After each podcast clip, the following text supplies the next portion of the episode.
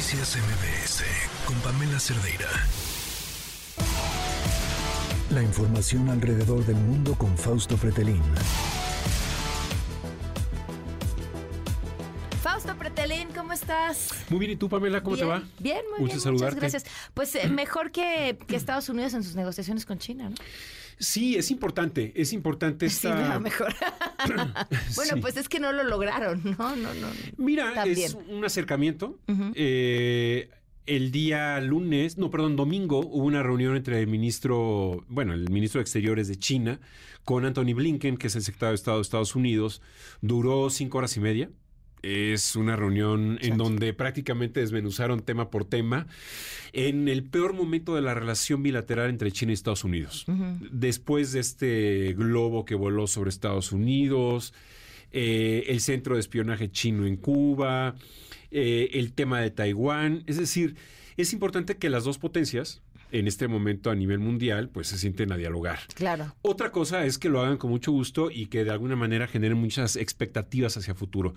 Yo creo que uno primero es... eh, para, para Biden era importante llegar a su campaña electoral con cierta, eh, cierta armonía, y lo pongo entre comillas, eh, distensión de Estados Unidos con China. Eh, le- los republicanos van a ir durísimo criticándolo eh, en este aspecto, el mal manejo que ha tenido en la relación con China. Porque si te fijas prácticamente de, de la forma en que lo dejó Donald Trump la relación bilateral con China, no ha movido demasiado el presidente Biden. Es decir, todos pensábamos que la política exterior de Estados Unidos iba a ser muy distinta o diferente eh, con Biden respecto a Trump y no necesariamente en este tema. Por el contrario, creo que las sanciones que le aplicó aranceles Donald Trump a China se quedaron y han profundizado las diferencias. Eh, pero creo que esto Biden lo hace también para decir, mi enemigo en este momento número uno es Rusia, ¿no?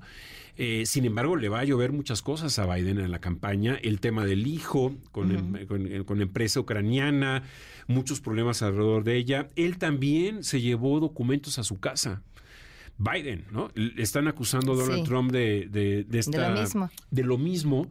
Es decir, creo que hay un efecto electoral alrededor de esta eh, eh, reunión que tuvo Estados Unidos con China, pero eh, son momentos difíciles porque China, eh, China se le cruza, digamos, la guerra con, entre Ucrania y Rusia y China ya tenía en la mira a Taiwán.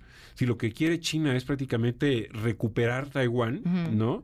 Eh, luego de que ya desmanteló, por ejemplo, Hong Kong, ya desmanteló la democracia en Hong Kong, una, un, pues un, un, un- un centro empresarial, inversionistas muy importante a lo largo de décadas. Bueno, ahora ya prácticamente está cooptado, pero sí tiene un componente muy eh, electorero por parte de Biden en, esta, en este acercamiento que ha tenido con China. Insisto, creo que es positivo, pero eh, es una negociación muy endeble, muy, muy vulnerable, que en cualquier momento eh, puede volver a, a descomponerse.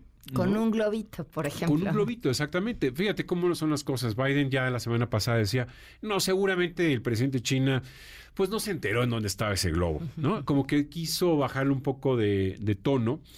Eh, ya estaba a punto de reunirse Blinken con la gente de China a principios de este año, pero vino lo del globo y se descompuso aún más la relación. Pero China, China a lo que voy es que está presente ya en América Latina. Estados Unidos ve cómo China le está comiendo la geopolítica, le está comiendo territorio, terreno.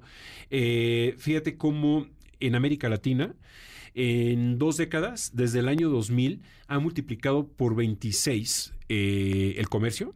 Wow. China con América Latina pasó de 12 mil millones de dólares en el año 2000 a 315 mil en el 2020 y se espera que llegue a más de 700 mil millones de dólares para el 2035.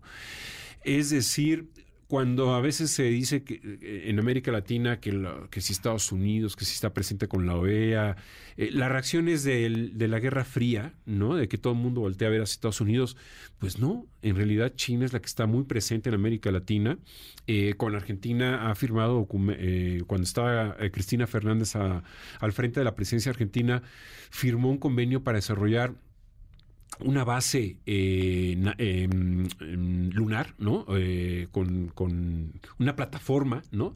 Para que despeguen ahí eh, cohetes y salgan hacia la luna. Es decir, tiene una visión ya china que poco a poco, sin hacer demasiado ruido, se ha instalado en América Latina y Estados Unidos ha desprotegido la región. Claro. Entonces, en unos 15 o 20 años, no nos tendrían que, no nos tenemos que llevar la mano a la cabeza para decir la enorme influencia que tiene ya China en esta región, en América Latina, ya no la va a tener Estados Unidos, como la que tuvo eh, en la década de los 70, 80, sobre todo el siglo pasado. Eh, porque ya está presente, ya está presente China con base a, de pura billetiza. ¿eh? Estos movimientos que han surgido en los últimos años y meses, la última fue el país de Honduras, cuando dice ya no reconozco a Taiwán y me voy a los brazos de China. Eso habla precisamente del enorme, eh, el, enorme interés que tiene China por controlar la región de América Latina, también lo ha hecho con África, con muchos países africanos, eh, y por eso digo, ya nuestra frontera con, América Central o Centroamérica ya no es, ya no es la, son los latinos, son los chinos, que están muy fuertes cada vez más en esta región. Entonces, eh, poco a poco vemos como la democracia en Estados Unidos, con esta mm, eh, posibilidad que tiene Donald Trump de ganar las elecciones otra vez, vemos cómo está en decadencia, hay que decirlo. Vamos a ver pues, posiblemente una final Biden-Trump otra vez, como la que hubo hace cuatro años, eh, en donde son tapones en realidad de las nuevas generaciones, y hablo de los nuevos, de estos dos eh, candidatos. Eh, hablo de que ya se conoce quién es Donald Trump. No, no, no necesariamente nos tiene que ser un abogado todos los ilícitos que ha cometido. Lo vimos el 6 de enero de hace dos años, cómo hubo este asalto al Capitolio, como un personaje que promueve la destrucción de la democracia, como un personaje que, que promueve precisamente estos rasgos antidemocráticos y liberales. La pérdida de derechos. Puede volver a convertirse en el presidente de Estados Unidos. ¿no? Entonces, sí, habla de un síntoma de que algo está mal. China busca un nuevo orden eh, internacional en donde sabe que ya Estados Unidos no va a tener liderazgo, está compitiendo cara a cara eh, por este liderazgo a nivel internacional, vendiendo claramente no una democracia, sino un régimen de un partido comunista que tiene el control estatal, pero con un sistema capitalista. Esa es la, de alguna manera la, la mm, la, radiografía que se tiene con China. Pero bueno, vamos a ver qué sucede. Hijo, punto menos para la democracia, qué miedo. Sí, Sí, sí, vienen momentos difíciles, ya estamos pasando por momentos complicados, en donde la separación de los poderes, el poder ejecutivo versus eh, el judicial, se va disipando. ¿no? En Israel, fíjate cómo Netanyahu ya está apelando otra vez a que sí su reforma tiene que pasar, su reforma judicial, para de alguna manera minimizar el poder que tienen los jueces en Israel. Lo mismo con Polonia, lo mismo con Hungría, eh, bueno, y qué decir América Latina, México, Estados Unidos. Es decir, son momentos eh, complicados. Fausto, muchísimas gracias. Que estés bien, Pamela.